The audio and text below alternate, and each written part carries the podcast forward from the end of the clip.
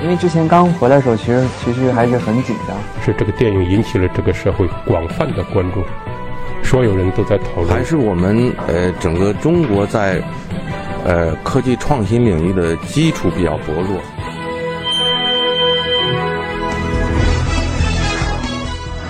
影响有影响力的人，中国新闻周刊。欢迎收听《中国新闻周刊》。本期我们要分享的文章：张悦然过一种危险的文学生活。我给大家留下的似乎还是一个比较积极稳妥的正面形象，但这些年来我并没有捍卫或者扮演这样的形象。张悦然这样对中国新闻周刊说道：“他觉得自己不适应这一切。十年前的生活就进入了名人的生活，不断抛头露面，特别像是一种流水线的感觉。”这种生活让我感到乏味，于是他开始寻求自我决裂，并且开始建立一种新的文学和生活的秩序。文章主笔刘远航。历史阴影下的追忆与逃亡，庞大的长篇计划开始于一枚生锈的钉子。一九七七年，高考终于恢复，一位文学青年离开了工作的粮食局车队，成为山东大学中文系的一名学生。次年，他将文革时经历过的一次事件写成了一篇小说。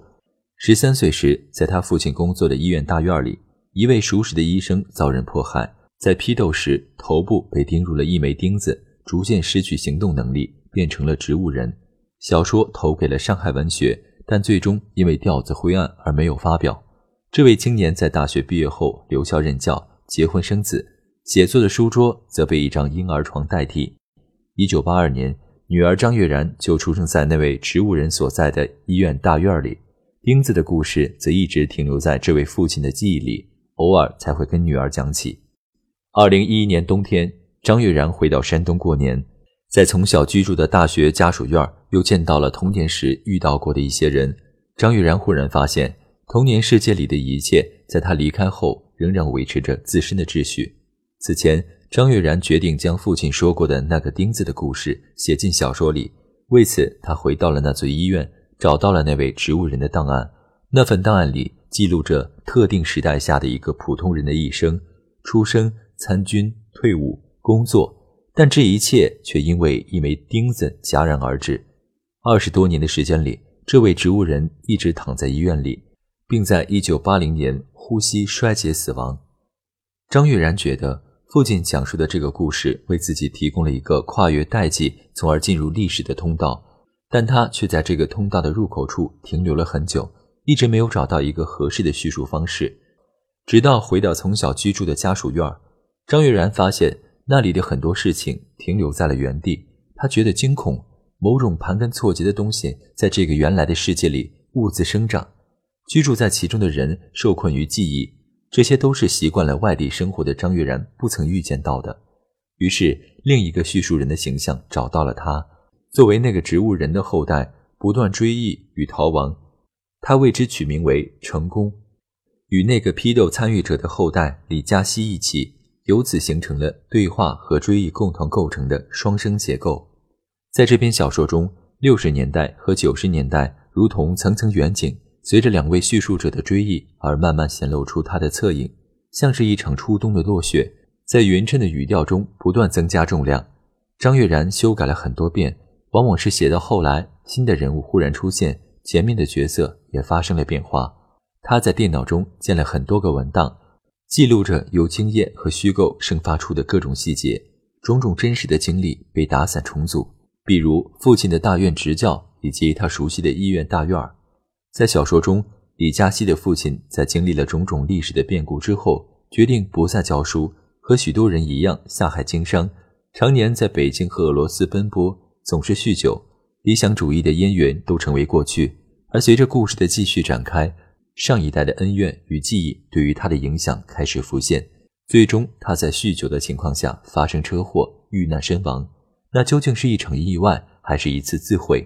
张悦然自己也无法给出确切的答案，种种变故与记忆如同一层一层的茧，不断积累和渗透，包裹着怀揣秘密的人们。他们在罪责与爱欲中奔走，逐渐失控，却发现有些东西无法被忘却，如影随形。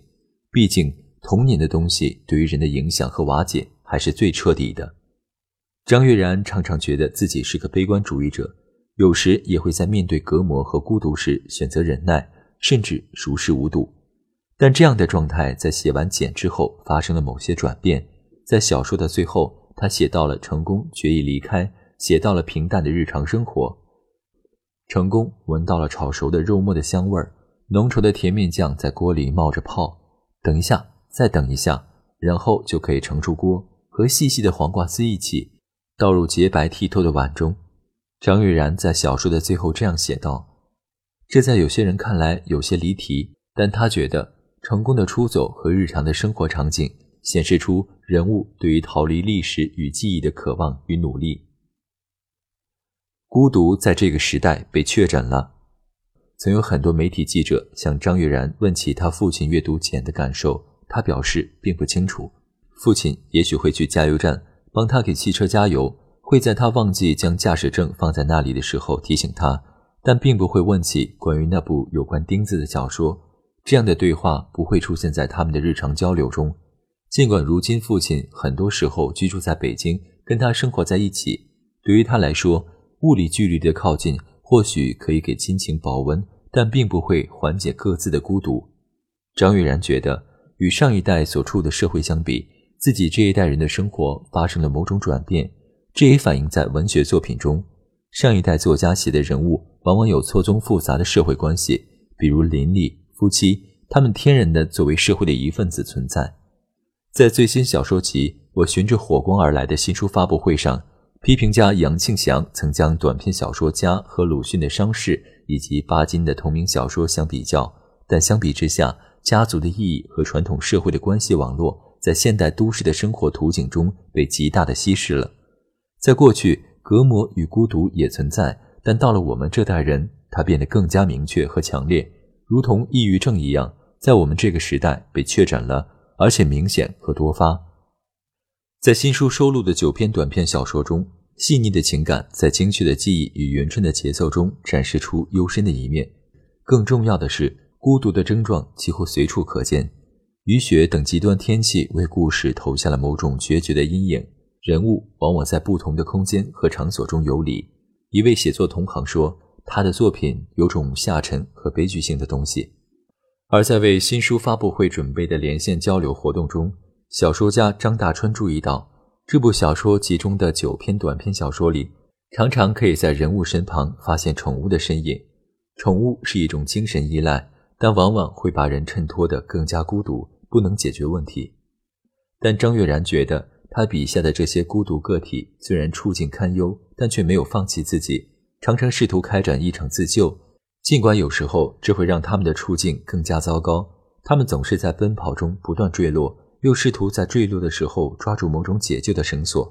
但与此同时，在那些物欲横流的商品与觥筹交错的社交场合之外，张悦然为自己的小说设置了某种隐喻装置，比如烟火和湖、火光与旅馆，这往往成为小说人物寻找意义的出口。如今。张悦然已经习惯了写作和教书的双重生活，不断切换自己的角色。他把写作当作是一种内心的角力，过着一种危险的文学生活；而教书则是分享写作奥秘的过程。见惯了圈子里互相吹捧的浮躁，他希望在课堂上大家可以坦诚相待，多说说缺点，便以此作为讨论的原则。在小说课堂上，他跟学员们讨论小说的方法，经常会提出小说视角的问题。因为有着丰富的写作和阅读经验，他的解读往往精准而确切。有些学员开玩笑说，《西游记》里有金角大王和银角大王，张悦然则是视角大王。一个小说从哪进，从谁的眼睛看，人物之间的关系怎么能紧密勾连，又有空间可以让小说呼吸，这是他真正关心的问题。同代作家双雪涛这样对中国新闻周刊说道：“他是作家班的学员，曾上过张悦然的小说课。”现在想想，那门课挺有意思，至少把文学带入了一个纯粹的场域，努力隔绝一些文学之外的事情。他补充道。